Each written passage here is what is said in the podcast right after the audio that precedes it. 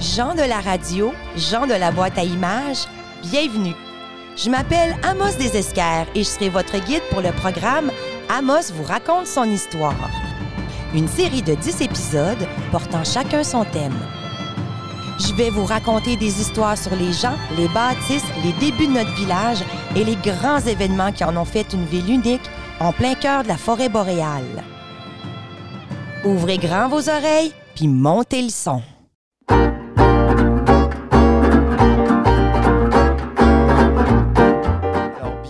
À tous, euh, bienvenue à tous et à toutes à la maison, euh, ceux qui nous écoutent.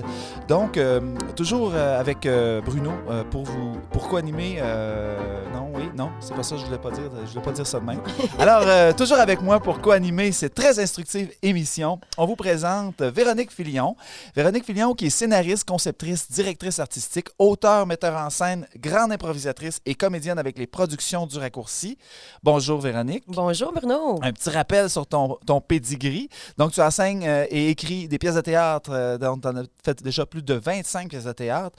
Elle a conçu et réalisé plusieurs spectacles majeurs dont le circuit historique Amos et Val d'Or vous racontent son histoire, ainsi que La folle Odyssée de Bernadette, et a interprété le rôle-titre. Elle joue naturellement dans ses spectacles qu'elle conçoit comme Cosmos, Cabaret Carte Blanche, Harlequin Colombine. Tu as été récipiendaire du prix du public en théâtre du Conseil de la culture à l'Abitibi-Témiscamingue en 2012 et tu as publié récemment ton premier roman graphique tiré d'une des pièces de théâtre que tu as écrites, Michel et le loup, une fiction sur la vie du célèbre Michel Pajot.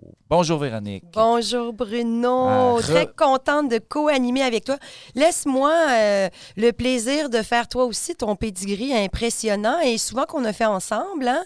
Donc, euh, Bruno, producteur, concepteur, formateur de théâtre et d'improvisation, acteur et metteur en scène avec mon production du raccourci. Naturellement, les projets d'Amos et Val d'Or vous racontent son histoire. On a fait ça ensemble. Euh, euh, Sors de ta bulle, une belle pièce qui a fait la tournée régionale pour les personnes âgées, la folle Odyssée de Bernadette. Oui, Nuit Blanche, beaucoup, beaucoup travaillé dans le monde d'improvisation, la Libaba, la Rirat, les Zucchini à la Polyvalente, euh, co-créé avec moi des euh, beaux grands spectacles et... euh, et aussi, euh, on pourrait dire partenaire dans la vie, Oui. euh, tout comme professionnel. Oui. Alors, euh, ça me fait plaisir de co-animer ça Oui. avec toi. Je suis très heureux d'être ton partenaire dans la vie aussi.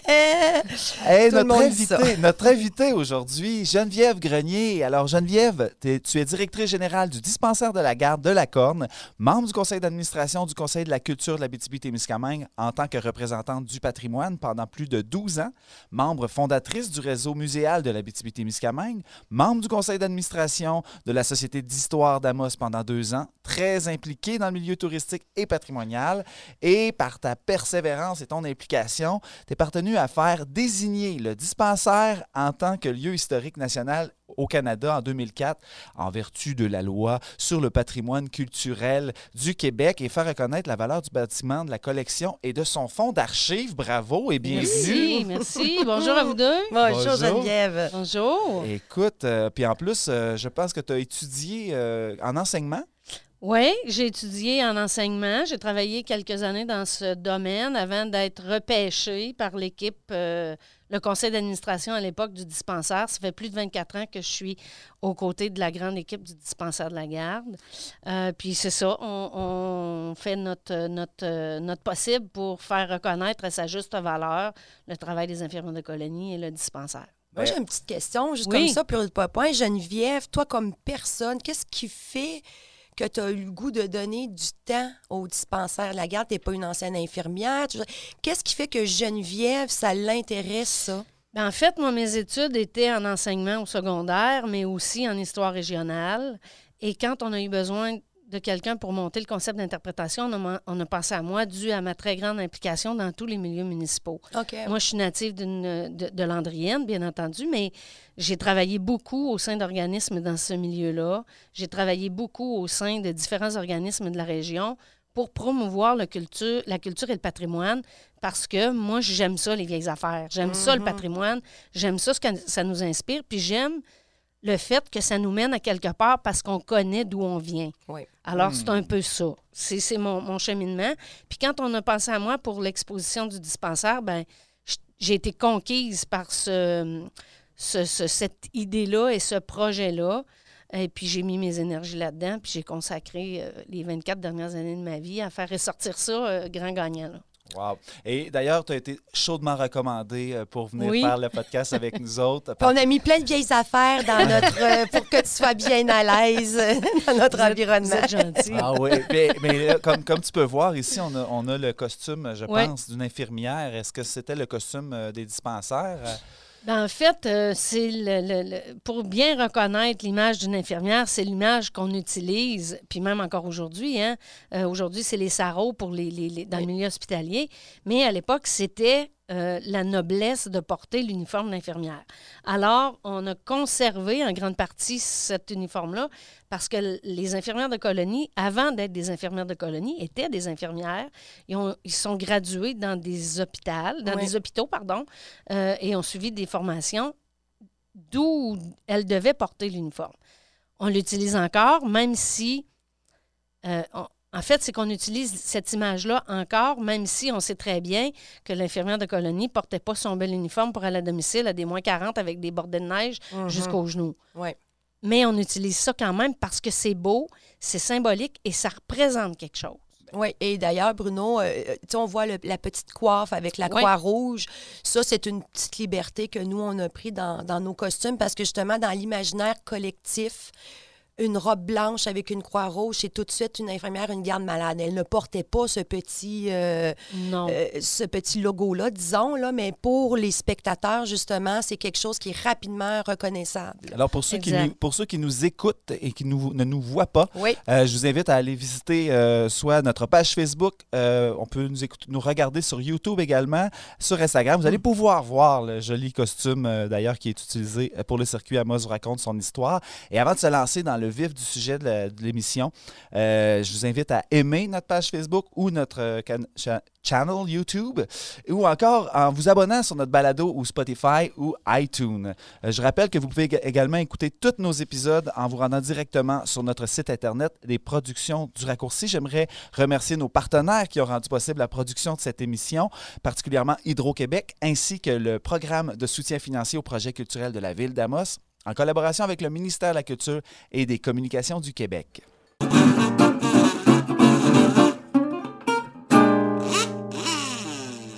Tuberculose, coqueluche, scorbut, picote, septicémie, choléra. Ça vous dit quelque chose? Ce sont des maladies associées à l'ancien temps.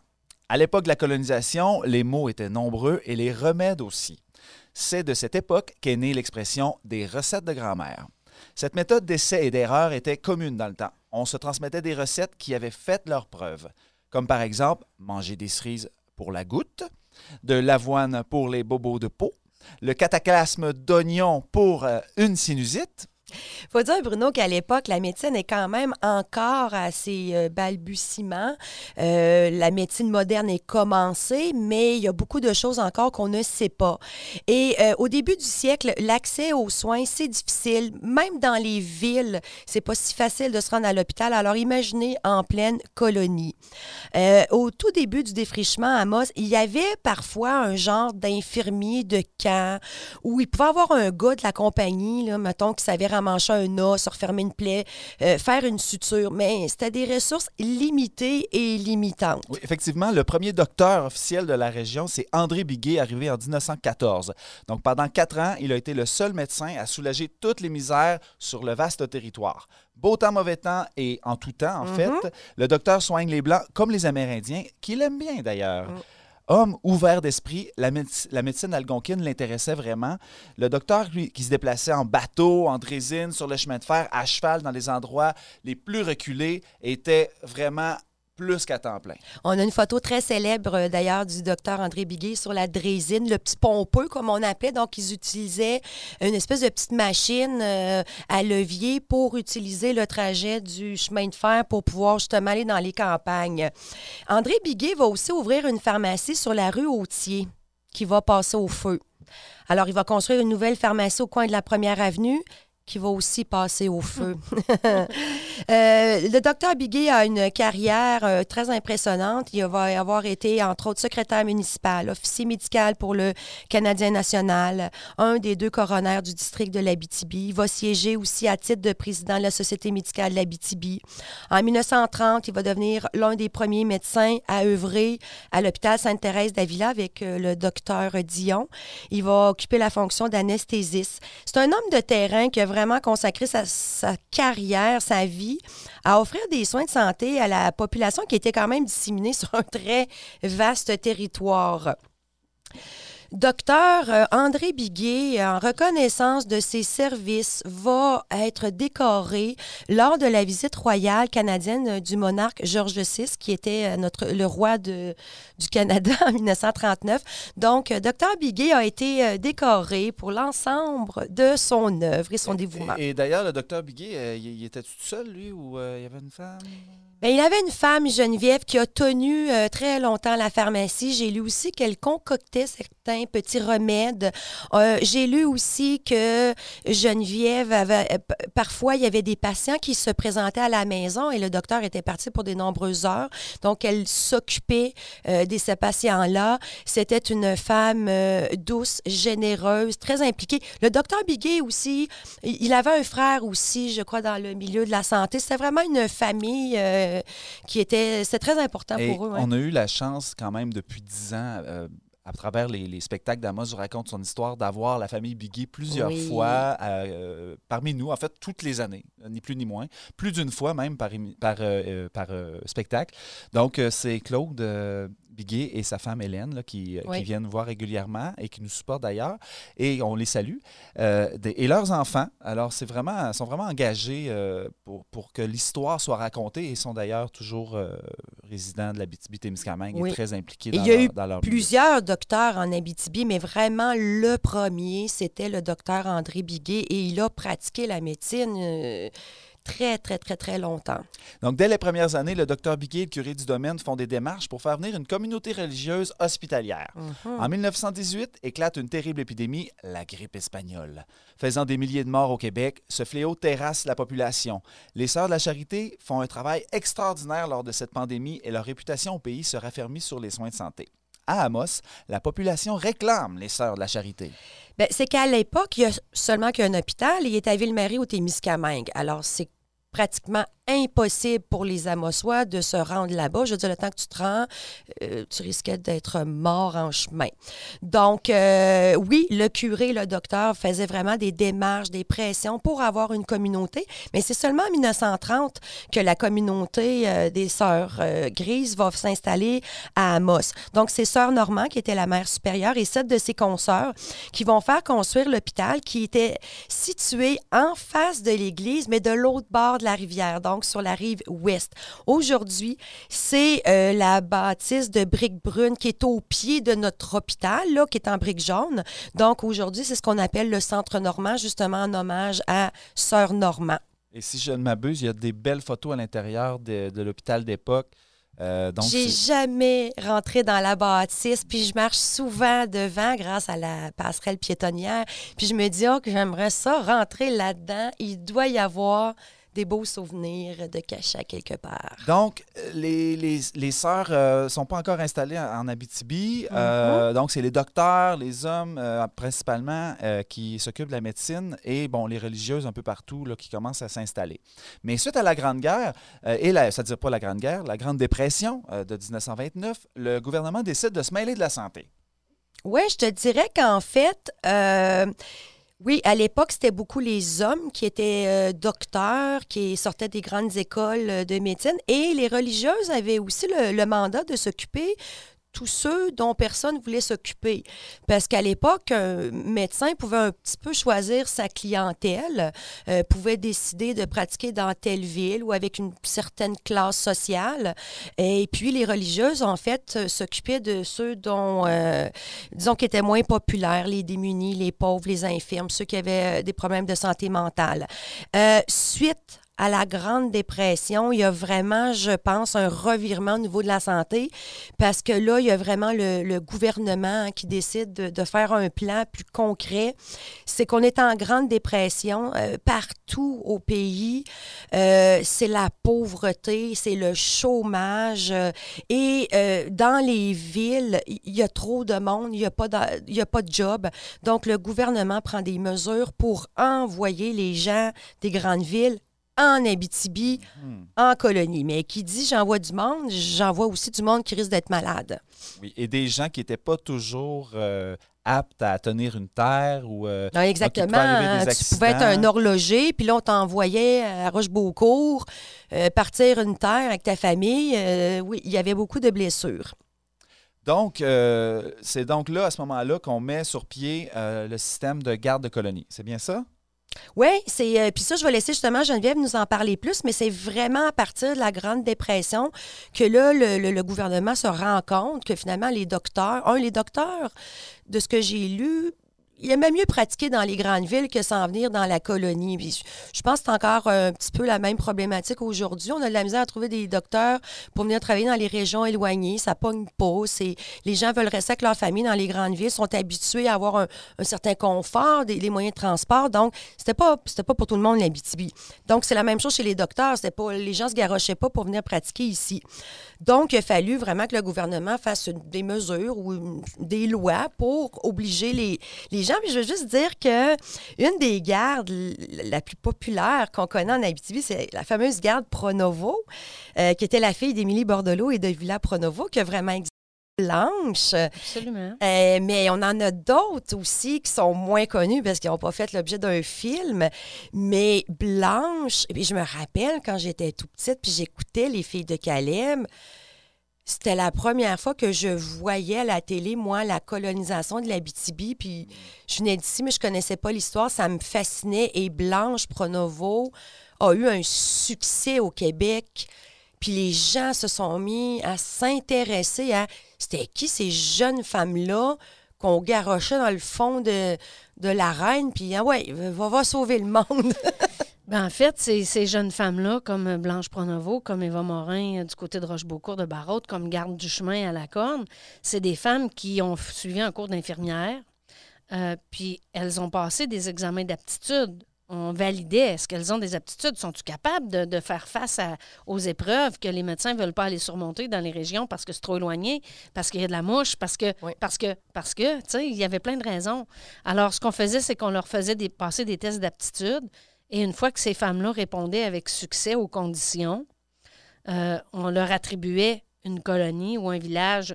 Euh, en fait, c'est qu'on les envoyait dans une contrée abitibienne ou ailleurs. Tu sais, il y a eu 174 dispensaires au Québec, près de la moitié en Abitibi. Mhm. Euh, et on les installait partout où on pouvait, où il y avait un village, euh, pour donner des soins. C'était bien beau, là, le gouvernement vidait les villes pour envoyer des gens dans les, dans les, les- les contrées éloignées, mais ça prenait des soins de santé. Parce que tu l'as- tu l'as très bien dit, là, les gens de la ville venaient souvent avec des maladies ou avec autre chose, euh, la promiscuité des lieux, euh, les intempéries. Tu sais, les gens qui arrivaient ici en plein mois de janvier avec quatre pieds de neige, Ouais. avec un des petits quatre vitesses d'un pied, des, Ouais. des petites chaussures de. de- souliers villes propres. Ouais. Oui, oui. ben, ils faisaient face à un paquet de, de- de- de problèmes de santé. Alors, étant donné que les médecins ne voulaient pas venir pour un paquet de raisons qu'on a énumérées, on a fait appel à ces femmes-là qui se sont installées dans un bâtiment qu'on appelait des dispensaires. Elles étaient infirmières. Elle est infirmière. OK. À la base, il Oui. fallait qu'elles soient infirmières. Euh, une fois qu'elles étaient infirmières, on leur passe. Tu sais, c'est un peu comme aujourd'hui, là, dans l'entreprise privée, on affiche des postes. Bon, ben, il y a un poste de directeur qui se libère. Ben, à Mhm. l'époque, dans le réseau de la santé, qu'on peut, si on peut dire ça comme ça, le ministère de la Santé puis le ministère de la Colonisation affichaient des postes d'infirmières de colonie, mais ils ne disaient pas pour où nécessairement. Et une fois que la- la- l'infirmière était sélectionnée, on lui faisait passer le test d'aptitude. Quand elle réussissait, on lui attribuait une colonie. Alors, c'est pour ça qu'ils sont venus parmi nous euh, une- une- un nombre impressionnant de femmes, là, trois- 300 quelque chose, 300 et quelques femmes qui sont venues remplir, je parle partout au Québec, là, mais qui sont venues com- combler des postes de- d'infirmières de, colonie au sein des populations. On les installait dans un bâtiment, on leur fournissait le logis qu'il fallait qu'ils payent le loyer, là, bien Puis entendu qui chauffent eux-mêmes. puis qui chauffent eux-mêmes. Euh, puis on les installait là. Alors, tu sais, ces femmes-là avaient une formation d'infirmière, mais aussi pour apprendre l'obstétrique, euh, la dentisterie, l'optométrie. Il fallait quand même qu'elles soient débrouillardes puis qu'elles l'apprennent d'une autre façon. Mais Alors- tu parles de formation, justement. Oui. Si tu prends le- la formation de l'infirmière de, Oui. de colonie et celle du est-ce que grosso modo, ça, ça ressemblait? Est-ce que, est que l'infirmière était, au bout du compte, aussi compétente que celui qui avait sa formation en médecine? En fait, là, je je, je, je, je m'attirerais pas les fougues de, Oui. de la profession de, de- de médecin. Mais pour faire une histoire courte, c'est que ces femmes-là ont appris beaucoup sur le tas Oui. et ont appris dans des livres, l'encyclopédie de la santé, les, les- les différents bouquins d'accompagnement. Il y avait quand même un médecin hygiéniste qu'on appelait à l'époque qui était une référence. Mhm. Des fois, les femmes étaient un, un peu moins à l'écoute ou savaient un peu moins. Elles consultaient les médecins qui étaient là, euh, en fait, leurs médecins référents. Mais les, oui, les médecins étaient formés pour être des médecins. Les femmes avaient été formées pour être des infirmières. Euh, on ne parle pas d'infirmiers de colonie, on parle juste d'infirmières de colonie. Donc, des femmes qui ont cru au professionnalisme qu'elles avaient et aux compétences qu'elles avaient pour venir en aide à des gens, euh, des égaux, euh, mais avec les moyens du bord. tu sais. Mais, Ouais. mais justement, quel- à quel genre de, de situation elles pouvaient, elles pouvaient faire face, les infirmières? là, le- Ben, dans tous les extrêmes, j'imagine, mais il y a des choses pour lesquelles ils n'étaient pas nécessairement formés. ben, Donc, euh, en fait, qu'est-ce qui était fait, le plus fréquent qu'on retrouvait? je- vais prendre l'exemple de Garde du chemin à la Oui. Corne. là. OK. Gertrude Duchemin a mis presque 3000 bébés au monde dans sa carrière. Hein, on parle d'une carrière de 1936 jusqu'à 76, mais 80, mettons. là. Ah, ouais. Il y avait, ben, toutes les femmes accouchaient à la maison Ben, à l'époque et il y avait exact. des familles nombreuses. Ça, C'était un gros. Ça arrivait souvent, les accouchements. C'était là. comme ça. Puis, tu sais, c'est surtout ce qu'elle faisait. Elle faisait beaucoup de, de prévention dans les écoles.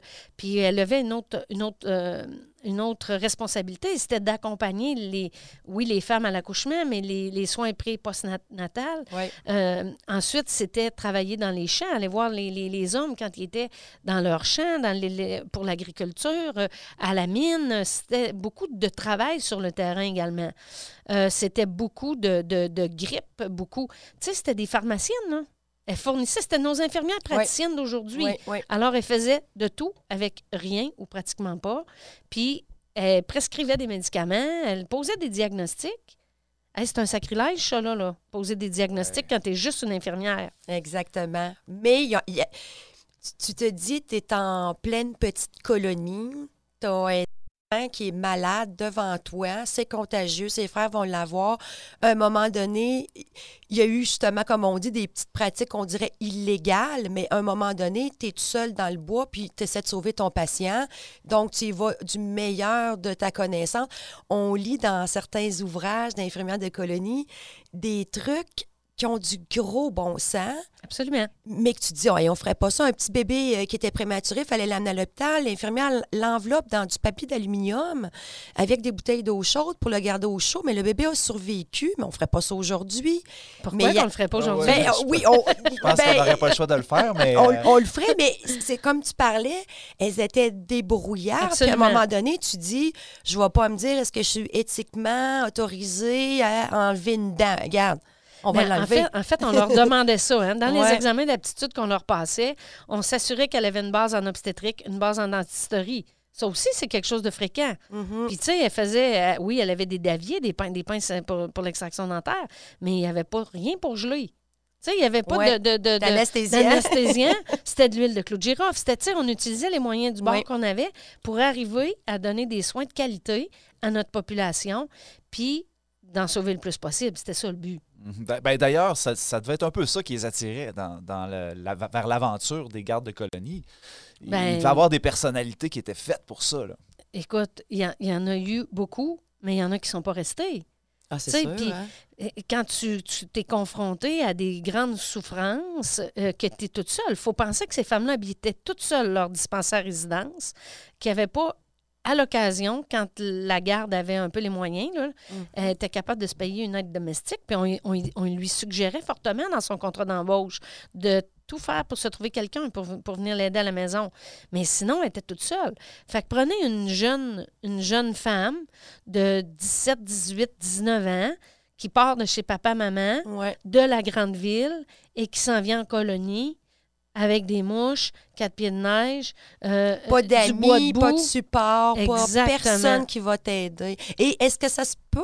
Est-ce qu'elles étaient obligées d'être célibataires comme on exigeait des institutrices? là? C'est- Absolument. Ah, ah. Fait qu'on ne pouvait pas avoir un mari qui préparait le souper. C'est quoi? C'est c'est parce qu'il y en pas, a. Pas dans ce temps-là. Tu t'interdis les Pas hommes dans en ce temps-là, cuisine. exactement. oui, c'est vrai.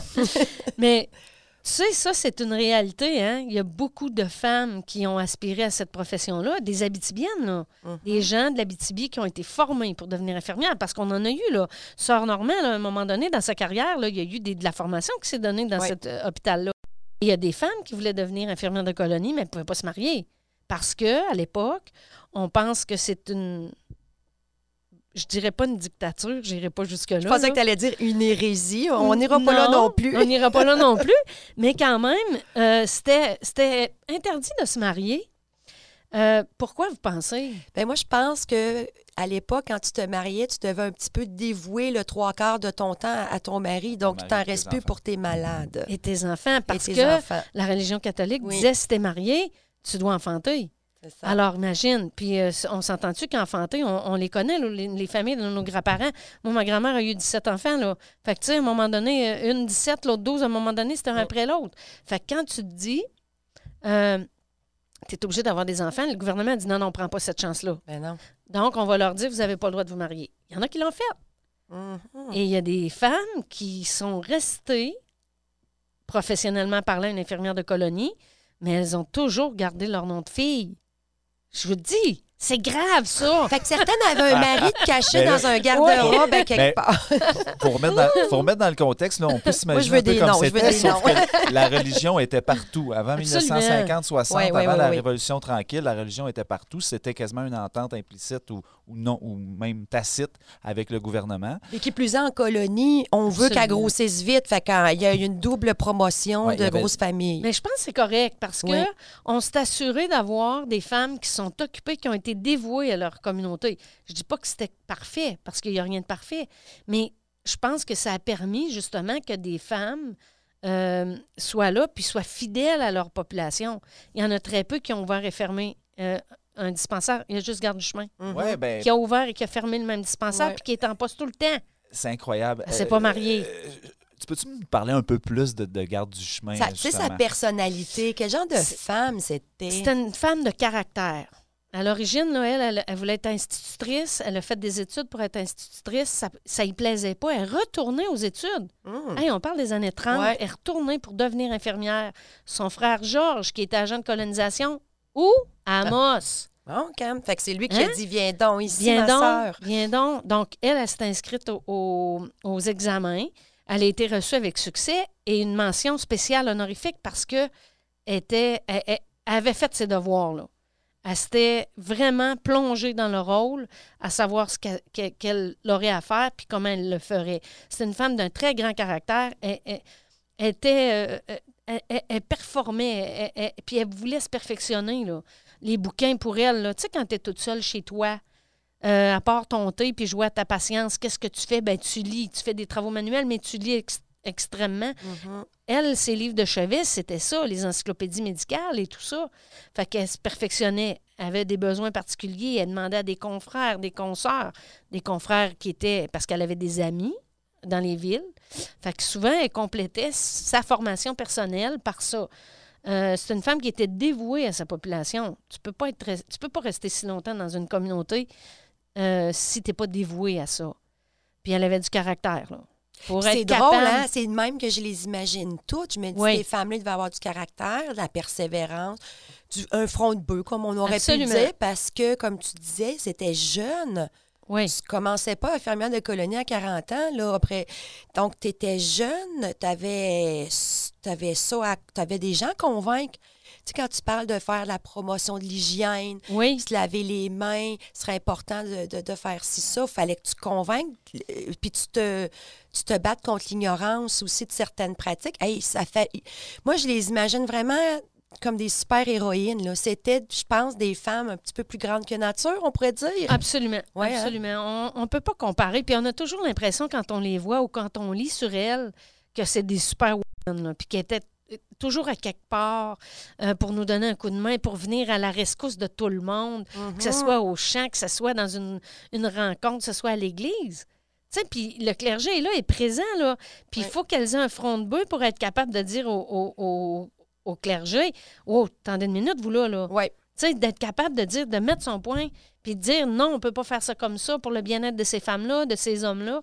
Alors, ça prend vraiment beaucoup de caractère. Oui, on parle juste, euh, par exemple, euh, justement aux accouchements. On sait qu'il y a eu euh, le curé qui, qui disait qu'il faut que la femme fasse des enfants, puis des fois, le docteur ou l'infirmière disait ben, le- Oui. le, corps de cette femme-là ne peut plus faire d'enfants. Et ça, c'était Une un des- confrontation. une confrontation de, de tout le jour. Là. Il fallait, hey, il fallait que tu tiennes ton, ton bout, comme on dit. C'est, fait que c'est ça. hein, c'était on- des femmes fortes. On va Oui. revenir justement sur Oui. l'interpréta- l'interprétation de l'autrice, l'auteur euh, Oui, de théâtre que tu oui. es, que tu, que- quelle couleur que tu as donnée à tes personnages, justement. Mais avant, tu- t- tout à l'heure, tu disais que Garde du chemin, là, elle a été vraiment de l'ouverture à la fermeture Oui. euh, du, euh, du dispensaire de, de la corne. Oui, Euh, OK. Puis là, tout à l'heure, tu nous as parlé là, euh, que le gouvernement, euh, que ça a été cité comme, euh, Oui. comme lieu historique. Qu'est-ce que ça, qu'est-ce que ça crée, ça, comme euh, Ben, en fait, situation? En fait, c'est que le gouvernement fédéral, a, en, 2000 en 2004, a dit le bâtiment, son histoire a une importance capitale dans l'histoire des femmes et des soins de santé au Québec, au Canada, partout, Mhm. euh, d'un océan à l'autre. Et on doit s'assurer de le promouvoir. Alors, le gouvernement fédéral a fait ça a donné sa désignation en tant que lieu historique national pour démontrer l'importance de ce bijou-là, parce que, disons-le comme ça, c'est un bâtiment unique, gardé dans son authenticité, pas eu de transformation majeure, euh, avec plein d'éléments euh, de... ben, en fait, tout le matériel, les artefacts, la collection appartenait à Garde du chemin. Il y a très peu d'éléments qui proviennent d'ailleurs. Le gouvernement québécois, quant à lui, a procédé à son classement euh, euh, au niveau du, fonds des, des bâ- en fait, euh, au niveau du patrimoine culturel du Québec. Et euh, c'est tout récent, là. On parle de à peine un an qu'il a déposé l'avis de classement, puis il a été classé cette année officiellement euh, pour classer le bâtiment, qui est un joyau, puis qui a été préservé dans son authenticité, la collection, qui est préservée et qui est présentée au public, et puis le fonds d'archives. Le fonds d'archives, en collaboration avec la Société d'histoire, qui, eux, ont le fonds d'archives et ont la responsabilité de le garder avec euh, ce que ça comporte là, de- de- d'éléments. Ben, bravo. Ben, bravo. merci. Dans le fond, c'est c'est, euh, on- c'est accessible, ça, ce lieu-là, Absolument. présentement. Donc, on peut le visiter, euh, peut-être pas en tout temps, euh, en temps de, de pandémie. de pandémie, là, mais... euh, non, en- mais euh, il y, a- le Oui. fantôme de garde du chemin qui peut vous vacciner à l'entrée. Oui, puis qui, qui- qui nous regarde avec ses gros yeux quand Oui. on fait euh, quelque chose de pas sanitairement correct. Exactement. c'est Mais c'est drôle parce que Bruno, en lisant justement sur les grippes espagnoles ou le typhus, les anciennes pandémies, c'est là qu'on se rend compte qu'il y a des trucs de base, Ouais. des hygiènes de base qu'il faut jamais oublier. hein. Oui, puis de temps en temps, une petite pandémie pour nous rappeler de se laver les mains euh, en tout temps, euh, le plus souvent possible. oui. Ça fait quasiment du bien. Ah, ça nous prend ça, nous autres, l'humanité, de se faire rappeler à l'ordre. oui. Eh, on, va, on va poursuivre dans quelques instants euh, sur le- la, la création euh, de la scène de la santé. Damos vous raconte son histoire. Juste avant, si on veut en savoir plus, on a euh, évidemment euh, le livre du centième de la ville d'Amos qui est disponible à la Société d'histoire, qui, est vraiment une, grosse portion sur le patrimoine euh, de la santé médicale et, aussi religieux. Et d'ailleurs, la petite gazette qui est écrite aussi par la gang la Société d'histoire, qui ont des thématiques, ils ont vraiment des beaux documents sur les sœurs grises. C'est là que moi j'ai pris mes informations sur le dispensaire de garde, sur André Biguet, le premier docteur. Donc, les petites gazettes directement à la Société d'histoire, c'est des petits bijoux Et vraiment. Je pense que sur le site Internet, tu peux en commander Exactement. également.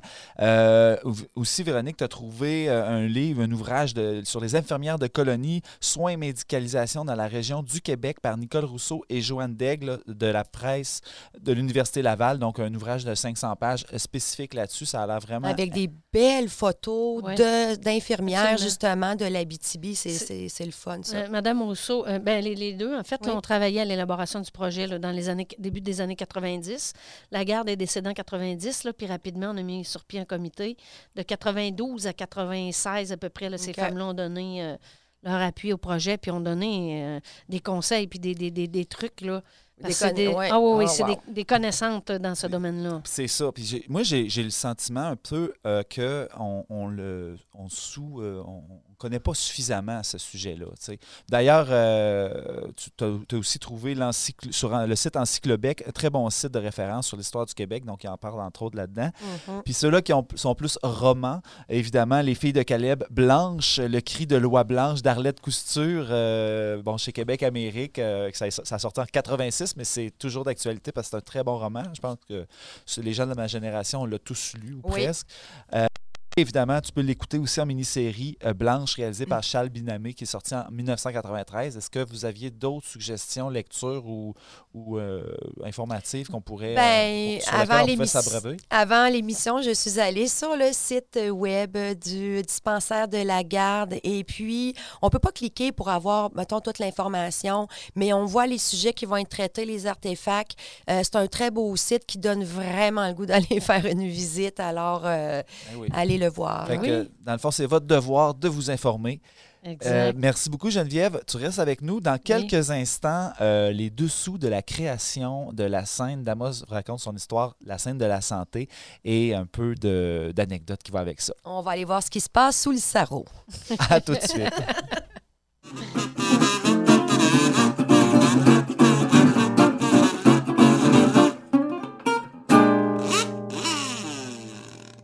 Nous interrompons votre programme pour votre bloc d'annonces commerciales. Nous tenons à remercier nos partenaires qui nous permettent de vous offrir ce programme extraordinaire totalement gratuitement à toutes les semaines. Tout d'abord, notre partenaire présentateur, Noroto Nissan, qui saura vous trouver le véhicule approprié. Noroto Nissan, un service de qualité depuis les 40 dernières années. La ville d'Amos, partenaire fondateur des circuits et spectacles, Amos vous raconte son histoire. Amos, berceau de l'Abitibi, la ville de l'avenir, longée par la majestueuse rivière Aricana. Hydro-Québec, qui participe avec nous depuis près de dix ans. Notre député Sébastien Lemire, qui tient à apporter son soutien à la communauté artistique et culturelle d'ici.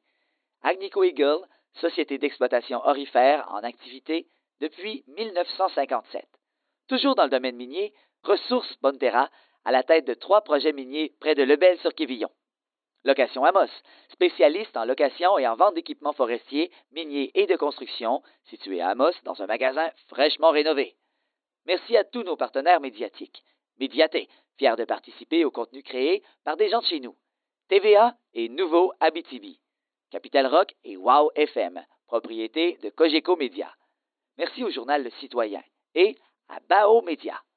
Une mention également pour NIAC, spécialiste en hébergement web, développement de sites et d'applications qui offre des outils technologiques à toutes les entreprises. Merci à Protec, au Centre du camping d'Amos et Lassar et à Canadian Tire d'Amos pour leur participation financière au projet. Merci de les encourager, puisque c'est grâce à eux que vous pouvez en apprendre davantage sur votre histoire. Bon programme!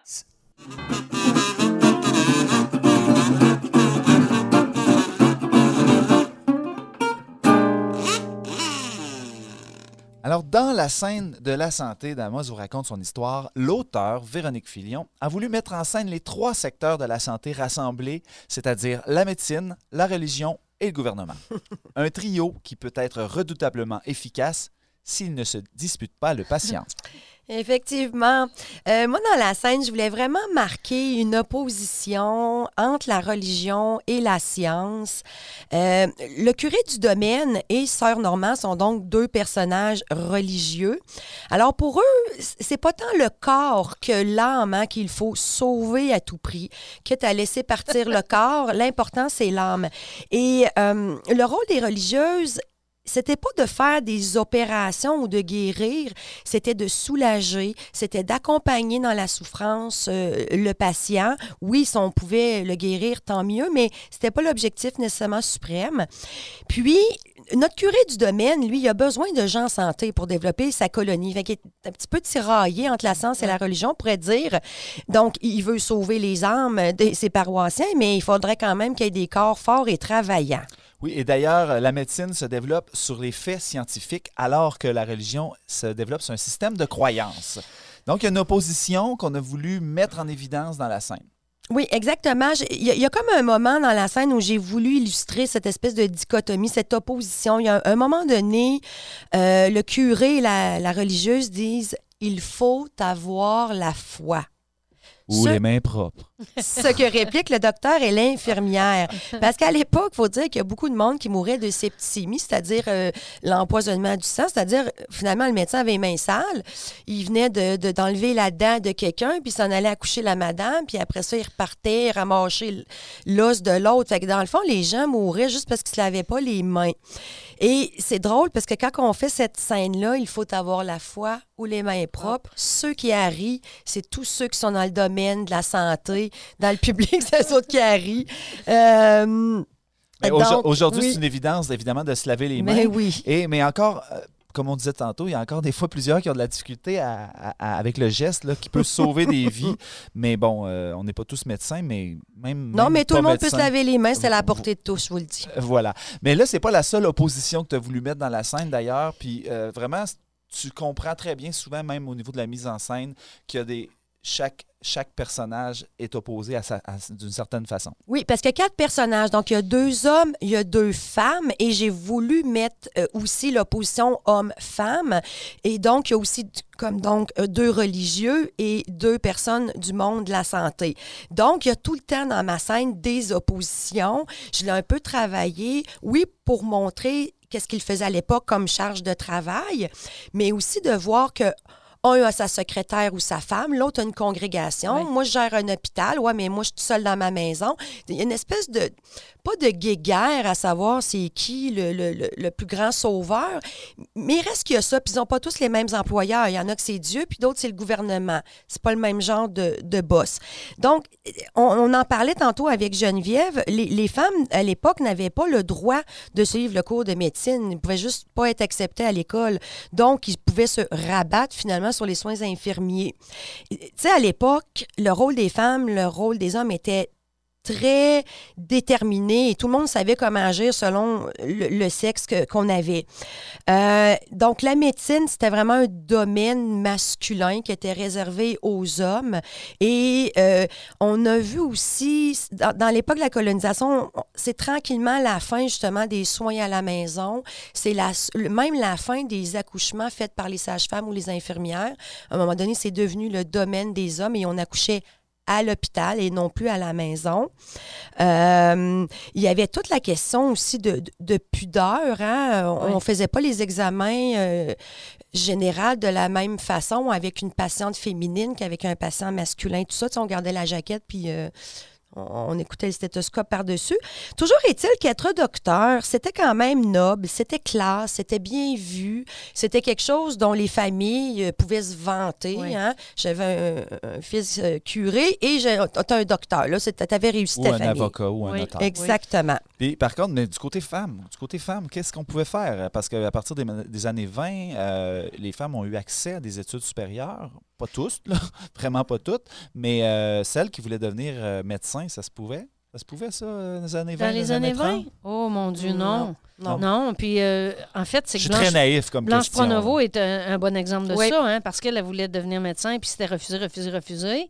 Puis euh, elle est allée à Villebois pratiquer comme infirmière de colonie. Puis quand elle est partie, ben qu'est-ce qu'elle a fait au bout du compte? C'est qu'elle a fini par faire des études en médecine. Oui.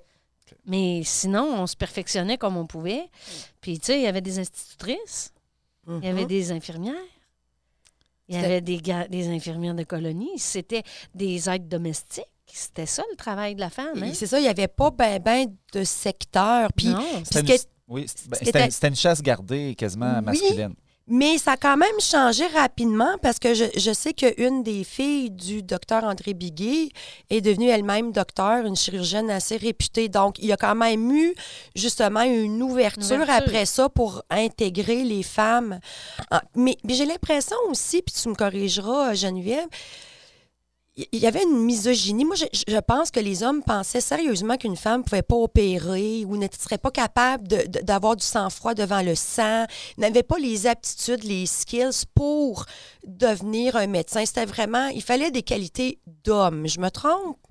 Euh, Tu te trompes absolument pas, parce que les femmes, hein, le rôle qui leur était prédestiné, c'était lequel? C'était d'être une femme, d'être une maman, puis de s'occuper de la maison. C'était ça, le rôle prédestiné. Oui. Puis c'est vrai qu'au fil des années, euh, au, au cours des années 60, là, on a vu une poussée montante dans la- les professions euh, masculines qui sont devenues féminines et vice-versa. Oui. Ça aussi, ça, ça existait, mais les femmes ont décidé de se prendre en main dans les années... ben, on dit se prendre en main, c'est pas tout à fait ça, mais tu sais... Brûler leur brassière. Ouais. On- on- il y a eu une manifs. Oui, oui. Ben, il non, fallait mais il y a la eu une- prendre. avec Oui. Mm. l'émancipation de la femme, c'est ça Oui. qui s'est produit. Les femmes ont dit non, non, non, moi j'ai le droit d'aller travailler, j'ai le droit à un salaire égal pour un travail égal. Puis pourquoi qu'on a tellement eu besoin de ces femmes-là, c'est justement pour la dextérité de- que certaines démontraient. La- euh, quand on parle que des femmes qui étaient dans les usines et Oui. que ça prenait des doigts de fée Oui. pour L'armement, l'armement, l'armement, euh, ça prenait des petites mains, des petits doigts. C'est la même chose pour la chirurgie. C'est la même chose pour la dentisterie. Ben moi, personnellement, là, je me serais fait faire une petite suture par une femme qui maîtrise le point de croix à la broderie, plus que par Ah. un gars qui a fait un. En tout cas, Un bûcheron. donc, mais de toute façon, aujourd'hui, on a Mais- prouvé que les femmes pouvaient très bien Absolument. être dans le domaine de la médecine et qu'un garçon peut être infirmier aussi. Il y a pas de. C'est pas genré comme métier, mais à l'époque, ça l'était. Puis dans la pièce Bruno, Oui. Le docteur et le curé ont quelques petites répliques condescendantes. À un moment donné, le docteur qui dit à la garde malade, vous avez la tâche de médecin, mais pas le titre, et puis encore moins le salaire. Exact. Et, et- et- et on le met, cette condescendance-là. condescendance. Oui. Ben, En fait, ça a toujours été un choix, je pense, dès le début de la conception de ce spectacle-là, Ouais. d'offrir la voix aux femmes. Parce qu'en plus, dans les livres d'histoire dans lesquels on, fait des recherches au départ, euh, il y a beaucoup d'hommes qui sont passés à l'histoire dans les débuts de la colonisation. Là, on s'est dit, ben non, on a plus de femmes comédiennes que d'hommes. faut trouver des premièrement, personnages. concrètement, ça Oui. prend Oui. des personnages pour Oui. euh, donner voix à ces, ces- à, à ces filles-là. Mais sais-tu quoi, Bruno? Quand on se met à regarder tout ça, là, puis qu'on se met à chercher un peu là, dans, dans tout ce qu'on connaît, puis référez-vous à vos histoires de famille. Là. C'est pas vrai que c'est juste les hommes qui étaient à l'avant-plan tout le temps. C'est parce que les femmes, elles ne disaient rien. c'est Tu sais, ça. une femme qui a mis 17 enfants au monde, là, c'est une Wonder Woman. Hein? On s'entend? Je mets n'importe qui au défi. Mais, tu sais, Oui. il y a- Garde chemin en était une. Il y en avait plein d'autres. Puis ces femmes-là, ben on les connaissait pas. Puis là, on commence à les connaître Oui, aujourd'hui. mais c'est bon, ça. Ah, Il y a des trouvailles là-dedans, hein? Oui. Puis, puis ce qui est le fun, justement, c'est que en mettant le site du dispensaire de la garde, tu l'as dit tantôt, c'était pour aussi remettre l'importance du travail des femmes. Tu sais, quand je faisais des recherches sur André Biguet, là, on sait qu'il est marié à Geneviève Germain. C'est Oui. toute la ligne qu'elle a. Euh, heureusement, euh, il y a encore de ses descendants qui pouvaient en parler, mais tu sais, elle tenait la pharmacie, Absolument. elle s'occupait, elle faisait les remèdes, elle s'occupait de, de certains patients. Puis tu dis, elle, par exemple, elle a une petite phrase, mariée à Dr André Biguet, ça finissait là. Son histoire aurait tellement pu être autre chose. Oui, oui, oui. C'est un peu ça, hein? C'est- euh, je trouve que c'est méconnu, puis là, ben, on travaille là-dessus. Je, je te le dis, Véronique, tu, vas avoir des, des rôles euh, à remettre dans, dans, dans, dans, dans tes pièces euh, de femmes. Parce Oui, que oui. je, je dois le dire pour ceux qui n'ont jamais vu les spectacles, je suis quand même une fille euh, au, au féminisme bien implantée et j'ai toujours trouvé ça important de, dans le circuit, puisque les femmes ne font pas partie des livres d'histoire, de leur donner une parole en chair et en os. Donc, j'ai développé des personnages féminins, j'aime aller chercher des femmes qui ont n'y avait pas toutes des forts caractères, mais je pense que tout le monde en- à la colonie, peu importe que tu travailles au bureau, Absolument. euh, tout ça. Donc, ils avaient vraiment leur importance. Puis moi, je trouve ça super important de donner des très bons rôles euh, aux femmes dans mes spectacles. Ben, on, fait, on met en valeur le patrimoine humain. Puis, euh, Oui, et c'est pas parce qu'il n'est pas dans les livres qu'il n'était pas là. Exactement. Exactement. Donc, euh, ben, écoutez, vous- on va avoir l'occasion de l'e- de l'entendre, cette scène-là, dans quelques Oui. instants. Euh, voir, euh, les, les- comme tu parlais, des petites oppositions, des petites chicanes, qui est souvent couronnée par le côté paternaliste du curé, qui, était, qui devait être le, le- le papa de la paroisse, de, Oui. de chacune des paroisses euh, à cette époque-là. Euh, donc, cette courte scène, donc, ça nous présente un peu euh, l'état des diverses instances impliquées dans la santé, le gouvernement, les, les religieuses, la, le méde- la médecine, excusez, et le machisme qui teinte les professions. Euh, Donc, euh, euh, écoute, on a vraiment, on a vraiment plongé aujourd'hui dans, tout ce sujet-là. Est-ce que, Véronique, tu voulais-tu nous présenter un peu les personnages de la scène? Oui, puis j'ai une petite anecdote pour le- les, costumes, hein, parce que justement, on doit partir de, photos. Donc, on en a parlé au début.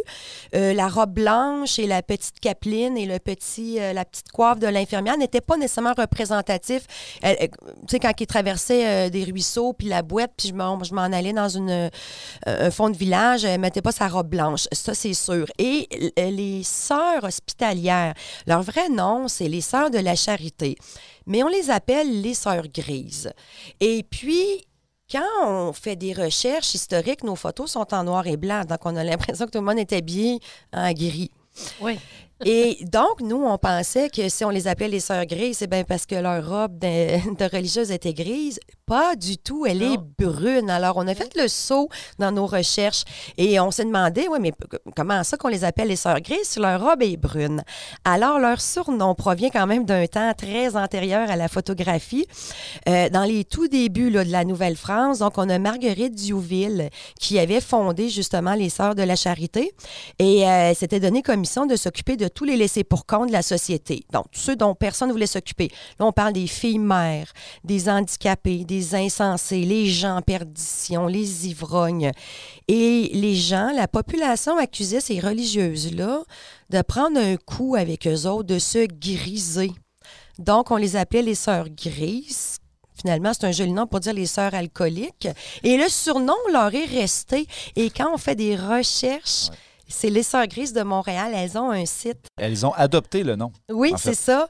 Euh, et puis, OK, anecdote, ce costume-là, là, franchement, il est pas beau, OK? Il n'y a pas une belle coupe, la coiffe est affreuse. Elle fait une petite pointe, puis c'est drôle parce que à chaque année, quand on dit quelle comédienne va à la sœur la grise, c'est jamais « Ouais, c'est toujours Ah, c'est moi qui ai le costume le plus laid. » C'est une es- pas une punition. Non, c'est l'initiation, en fait, des nouvelles oui. comédiennes. Souvent, on met la nouvelle là-dedans, puis on dit ça passe l'été dans ce costume-là, elle sera des nôtres. Oui, puis après, si elle chiale pas en plus, on l'engage pour les dix prochaines années. Mais euh, Avec pour- sa robe. oui, Oh pour tous les autres rôles, on sait qu'elle va faire l'affaire. Oui, alors euh, c'est un costume difficile à porter, à beaucoup de morceaux, puis encore là, on, on l'a théâtralement euh, mis plus simple. Donc, Sœur Normand est un personnage qui a beaucoup changé euh, au cours des années, mais dans l'extrait que vous allez entendre, Sœur Normand est interprétée par euh, la comédienne Joanne Forêt. On a Garde du chemin qui est interprétée par euh, Christina Gingras. Notre bon docteur Biguet est joué depuis plusieurs étés par Pierre Deshaies. On dit toujours notre bon docteur Biguet. Pourquoi qu'on. Tu penses que c'est Pierre ou. Non, euh, parce que quand tu vois des photos de ce on monsieur-là, là, tu le vois tout de suite qu'il était Oui. bon, ça Ouais. paraît. Puis ça- la- la photo de Geneviève, la seule que j'ai vue, là, ça paraît que c'était une femme douce et généreuse. En une photo, ben, en tout cas, moi, comme autrice, j'essaie de cerner un peu la personnalité juste avec ce qu'on dégage. Puis il y a une photo, du- ben oui, je l'appelle le bon vu docteur Biguet. Il ressemble au Père Noël Ouais. en fin de vie, mais ça, c'est le grand-père que tout le Ouais. monde veut. Et on a le curé. euh, Oui. Voyons, le curé du domaine. Du domaine. Benoît Saint-Pierre, oui, qui est Ben, venu. c'est pas le curé Saint-Pierre, là. On, Non, on pourrait ça. confondre. Non, il fait aussi l'entrée du paradis, mais pour cette journée-là, Benoît est venu faire le rôle du curé. Alors, euh, ce sont nos quatre euh, comédiens. Et c'est aussi une scène pour ceux qui ont vu le circuit historique théâtral. Amos vous raconte son histoire depuis, depuis les débuts. Euh, en fait, on, on était, on est, on l'a fait différemment, dans Oui. différents lieux. Euh, il y a une année qu'on a fait, on était, les quatre premières années, on était sur le bord de la rivière. On voyait euh, le centre normand en le face. premier hôpital, oui. C'était magique. Là. Puis là, ben, écoutez, pour des raisons de, de- de durée, on, on a raccourci un peu le kilométrage. Puis on l'a situé maintenant depuis quelques années, justement après notre scène de la Grande Dépression, parce que c'est comme on dit au départ, c'est ce qui a amené la création cancer de garde. Fait c'est une des conséquences, entre autres, en Abitibi, de la Grande Dépression. Et, et on parle pas beaucoup de la santé euh, à travers le, le circuit, parce que ce qu'on veut aussi avec le circuit Amos vous raconte, c'est extraire ce qui, est, ce qui est unique à la ville d'Amos, alors que la santé, ben écoutez, ça a été Un généralisé. petit peu partout Absolument, pareil, ben mais oui. ce qui était unique ici, ça a été vraiment les dispensaires de colonies. C'est notre petite touche encore là qui fait qu'on se démarque ici en Abitibi. Alors, dans une mise en lecture théâtrale, écoutons la scène de la santé tirée du circuit historique théâtral. Amos vous raconte son histoire.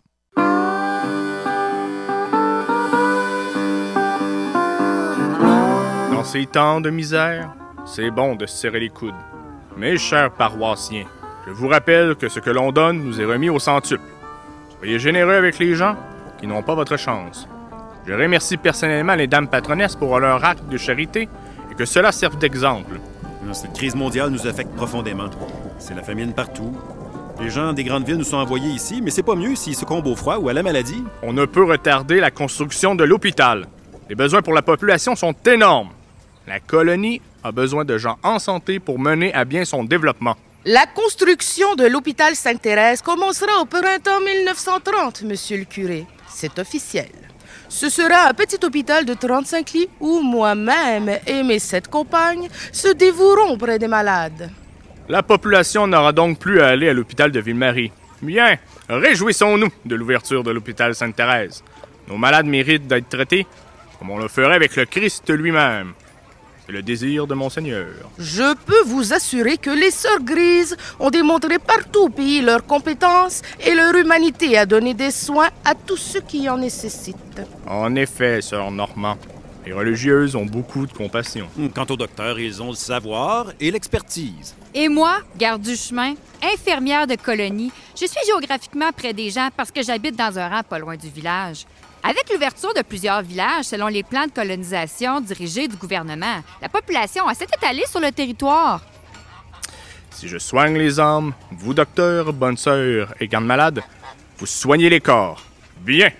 Je vais demander aux dames patronesses, une organisation caritative bien impliquée, d'organiser les souscriptions dans la paroisse pour amasser des fonds pour l'hôpital. Ce ne sera d'une très grande aide. Merci. La journée d'une hospitalière commence à 5 heures pour ne se terminer qu'à 21 heures. Trois de ces 16 heures sont consacrées à la prière, neuf aux soins des malades. Et ce, 7 jours sur 7, toute l'année durant. Nous avons construit un impressionnant réseau d'hôpitaux, plus d'une centaine au Québec. On trouve des hospitalières au chevet des malades, à la fabrication de médicaments, à l'accueil, à la cuisine, à la buanderie. Nous faisons l'administration et la gestion des hôpitaux. Mais si un fermier ne peut pas se rendre à l'hôpital à Amos parce que c'est trop loin, puis quand le docteur n'est pas disponible et que ça urge, c'est qui qu'on va voir? Même moi, parfois, j'arrive trop tard. Il faut avoir la foi. Ou les mains propres. Je dois me débrouiller avec, souvent avec les moyens du bord, mais j'ai du sang-froid, un excellent jugement clinique, de la dextérité ainsi qu'une bonne dose de créativité. Je suis disponible 24 heures sur 24, 7 jours sur 7. Je prodigue des soins, je fais des accouchements et des suivis, je fais de la prévention dans les écoles sur les maladies infectieuses et j'enseigne des notions élémentaires d'hygiène aux jeunes. Je fais des diagnostics, je prescris des médicaments, je fais des petites chirurgies et des extractions dentaires et à l'occasion, je suis même vétérinaire. Vous avez la tâche d'un médecin, mais pas le titre. Hey, je travaille dans des conditions rudes et parfois insupportables. C'est pourquoi les médecins refusent de s'installer en campagne. Docteur, vous avez votre femme puis votre secrétaire. Et vous, sœur Normand, vous avez votre congrégation pour vous soutenir. Mais moi, je dois me débrouiller seule. Quand je m'absente plusieurs heures pour répondre à l'appel d'un malade ou faire un accouchement en plein mois de janvier, le poil, là, il a le temps de s'éteindre. C'est ordinaire de rentrer toute seule dans une maison glaciale et de se faire à manger? Nous travaillons selon la volonté de Dieu. Et moi, du gouvernement. Oh, oh, oh, oh! Ménagez-vous, mes filles. C'est une tâche surhumaine qui épuise rapidement. Viateur, venez par ici. Puisque les dispensaires et les sœurs grises prendront une partie de ma clientèle, j'aimerais bien être le premier médecin anesthésiste de ce nouvel hôpital. Entrez. Allez-vous être capable de combiner ce nouveau poste en plus des autres? En plus d'être notre docteur et pharmacien, Vous êtes officier médical du Canadien national et remplissez les fonctions de coroner du district de l'Abitibi. Ouais, mais vous savez, monsieur le curé, lorsqu'on est payé en patates, en navets, en poulet, on travaille jamais assez pour nourrir sa famille. Veuillez m'excuser, mais on m'attend pour une séance dramatique. Sir Normand, est-ce que vous et vos consoeurs êtes installés convenablement à l'école? Nous avons fait installer des moustiquaires au-dessus des lits pour rendre votre séjour plus agréable. Merci, monsieur le curé. Ma congrégation est au service des pauvres et des démunis. Nous n'exigeons pas de vivre dans le confort. enfin, sœur Normand, je vous assure, en Abitibi, un moustiquaire, c'est pas un luxe. Sur ce, je vais aller faire ma tournée.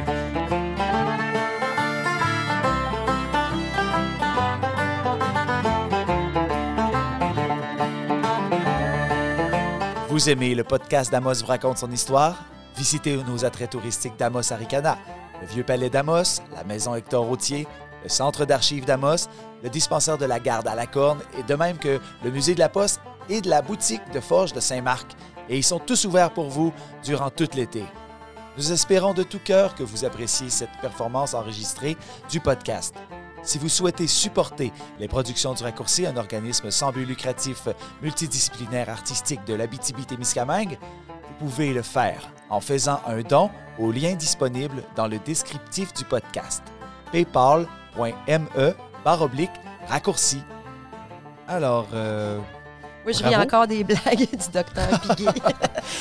Je, Euh, je dois dire oui. que dans mes recherches, à un moment donné, il était juste écrit une petite phrase. Il a beaucoup d'humour, entre autres dans son pedigree. Fait que je me suis toujours amusée à, à faire faire des blagues, pas, pas- pas toujours réussies, là, mais par le docteur. il y a- Fait que il y, a de l'humour. il y a de l'humour. C'était écrit ça dans sa biographie, alors j'ai essayé de le mettre dans le personnage.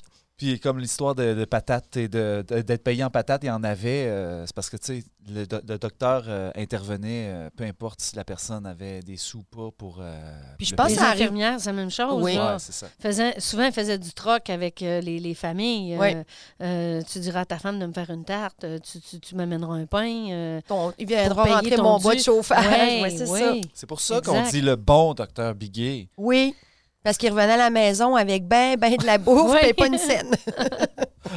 Et puis, euh, écoute, aviez-vous quelque chose à rajouter sur le, le sujet? On a vraiment fait euh, un beau, euh, une bonne plongée dans le sujet de la santé. Absolument. Ben, je pense qu'on qu'on le voit bien dans l'interprétation, comment que justement Garde du chemin, hein, on l'entend, elle est déterminée, elle s'oppose justement, elle, elle explique finalement c'est quoi sa réalité, alors que la religieuse, c'était pas plus facile pour eux autres. là. Je dis pas que c'était la meilleure, mais ils avaient justement un, support, une institution, puis on voit justement les deux hommes sont beaucoup moins enflammés. Elle, c'est une jeune, puis, puis je je l'ai toujours travaillé, ce personnage-là, de dire à la comédienne, je veux que tu sois bien déterminé, puis que, tu sais, qu'on sente, que tu représentes, en fait, son- chaque personnage représente une réalité, donc elle représente un petit peu cette place des femmes-là. La Euh, jeunesse, la féministe, ouais. jeunesse, d'être Ouais. battants, d'être autonomes et de pas nécessairement avoir la reconnaissance sociale euh, de leur travail. Fait que je pense que ça s'entend bien, justement, dans Oui, la scène. ça s'entend super bien. La scène est parfaite. Là. Mais tu sais, on sent la dualité entre tout le monde. Puis Oui. à quelque part, on sent que euh, tout se rejoint. là. On arrive au même but, à la même place, Oui, mais par des façons différentes, avec des populations très différentes et des moyens rudimentaires ou Ah. différents ou, ou Mais en- complètement euh, autre chose. Dans là. une colonie, en plus, là, qui, euh, le curé organise des campagnes de souscription euh, avec les dames patronesses pour euh, Oui. euh, construire l'hôpital. Tu sais, je veux dire, euh, l'Abitibi, euh, il y a quand même ça de beau. Puis c'est ça qu'on veut montrer aussi avec euh, Amos vous raconte, c'est la grandeur euh, surhumaine des personnages, des actions qui ont été posées ici. Donc, euh, je pense que c'est encore une belle démonstration dans cette scène. Ben, en fait, Amos vous raconte, démontre euh, de facto que la grandeur de, nos de vos personnages, de nos personnages, Oui. parce que c'est nos personnages qui Oui. nous habitent, Oui. démontre la grandeur, puis toute cette amplitude-là qu'a pris, puis que le développement euh, des colonies, le développement rural a pris. Et puis, c'est des personnages plus grands que nature qui nous habitent du début à la fin, puis qu'on vienne de n'importe où sur le territoire. Parce qu'on a tous vécu, à quelque part, des choses similaires. Mhm. Tu sais, qu'on ait été à Sainte-Gertrude, à Sainte-Germaine, à, à, à Sainte-Terre, à Sainte-Terre, à euh, Rochebeaucourt, la oui. Morandière, Champneuf, Landrienne, Saint-Marc. peu importe où tu as été, tu as vécu quelque chose comme ça.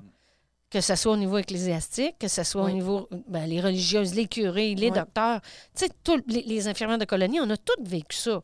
Fait que je me dis, c'est juste de rendre à César ce qui appartient à César. C'est des personnages plus grands que nature qu'il faut honorer puis être fier de ces personnages-là. Amos vous raconte, fait ça. Nous permet à nous, le- le- le- le- l'excursionniste, le, touriste, le visiteur, de voir ça puis de grandir par rapport à ce qu'on voit puis ce qu'on entend. C'est merveilleux. Ben, merci, merci. C'est parfait, c'est merveilleux. c'est- On, on veut que ça continue d'ailleurs. euh, Puis, tu sais, dans- c'est ludique, hein? Fait que Oui. on n'a pas la vérité. La vérité infuse dans tout. Non. Mais par contre, on a une bonne idée de ce qui se passe. Puis, tu sais, il faut prendre ça pour ce que c'est aussi. C'est un jeu. Oui. Puis c'est pour donner le histoire. goût de dire si tu veux, c'est mettre l'eau à la bouche sur plein de Absolument. thèmes. Donc justement là, là c'est aujourd'hui on est dans le thème de la santé. Ouais. Puis justement, il y a, on veut en savoir plus. Bruno a parlé de, de, de livres, de séries, d'aller Oui. directement visiter euh, le dispensaire de la garde où vous allez aller beaucoup plus loin dans les Absolument. informations. Moi, je résume, puis on va tirer les grandes lignes, mais c'est pour vraiment pour teaser les gens à dire euh, si ça t'intéresse, là. Il y a des endroits, il y a des trucs qui se font pour aller plus loin. Et- euh, et tu, par- Absolument. tu parlais que c'était la fa- ta façon d'avoir découvert la BTB à l'époque. Ben, toi, tu viens d'ici, là. oui, mais, Blanche, euh, Blanche on- Pronovo, oui. euh, c'était comme une incursion dans la, cons- dans la, la- la colonisation de la BTB.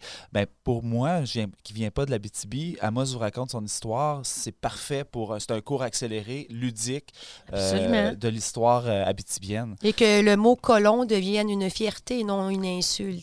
Absolument. Oui, Absolument. Ça, c'est. Oui, hein? Hein, quand les enfants viennent en visite, là, que ce soit chez nous ou ailleurs, dans un autre Oui. centre historique ou patrimonial, puis qu'on dit c'est la vie des colons, Tout le monde Ah. était Mais colon. Ouais, c'est ça. Mais quand ils comprennent, oh, attends une minute, là, mes grands-parents, moi, mes arrières, mais hein, ils ont été Oui. des colons. Ouais. Oui. On Puis vient ça, ça, c'est Oui. quelque chose. Puis euh, tout le monde a une anecdote d'ailleurs là-dessus Oui. euh, à nous raconter, les gens d'ici. Mais ça sera pour un autre Oui. épisode. Alors, euh, ben, merci beaucoup Geneviève Grenier d'avoir nous plaisir. rencontrer euh, pour ce dernier podcast de la série de 10 épisodes. Véronique euh, Filion, merci aussi. euh, Merci à toi, Bruno d'avoir été là. Donc, euh, j'aimerais remercier tous ceux qui nous ont écoutés ou regardés. Donc, j'aimerais également remercier euh, dire merci donc pour le programme de soutien financier au projet culturel de la ville d'Amos en collaboration avec le ministère de la Culture et des Communications du Québec. Merci à Hydro-Québec, à la Société d'histoire d'Amos, Médiaté, Radio Boréal, l'équipe de Bojo Film pour leur judicieux conseil. Merci aux comédiens du circuit historique théâtral Amos vous raconte son histoire, à toute l'équipe des productions du raccourci et merci à notre invitée Geneviève Grenier. Plaisir immense. Je vous invite à aimer et partager notre épisode et notre page Facebook, YouTube, Instagram ou encore à vous abonner à notre balado sur Spotify et iTunes. Rappelez-vous que vous pouvez écouter tous nos épisodes en vous rendant directement sur le site internet ou amosvousraconte.com. À la prochaine et merci. Bonne santé à tous. Merci à la Société d'histoire d'Amos, Médiaté pour leur contribution à la réalisation et au montage, Radio Boréal pour la radiodiffusion hebdomadaire de l'émission, l'équipe de Bojo Film pour leur judicieux conseil. Merci aux comédiens du circuit historique théâtral Amos vous raconte son histoire. Toute l'équipe des productions du raccourci derrière ce podcast. Coordination de production, Pierre-Marc Langevin. Conception visuelle et stylisme, Catherine Dubé. Recherche et animation, Véronique Filion et Bruno Turcotte. Montage sonore, Thomas Duchesne. Musique, Dylan Perron. Direction photo, Bojo Film. Réalisation, Bruno Turcotte. Montage, Francis Bégin.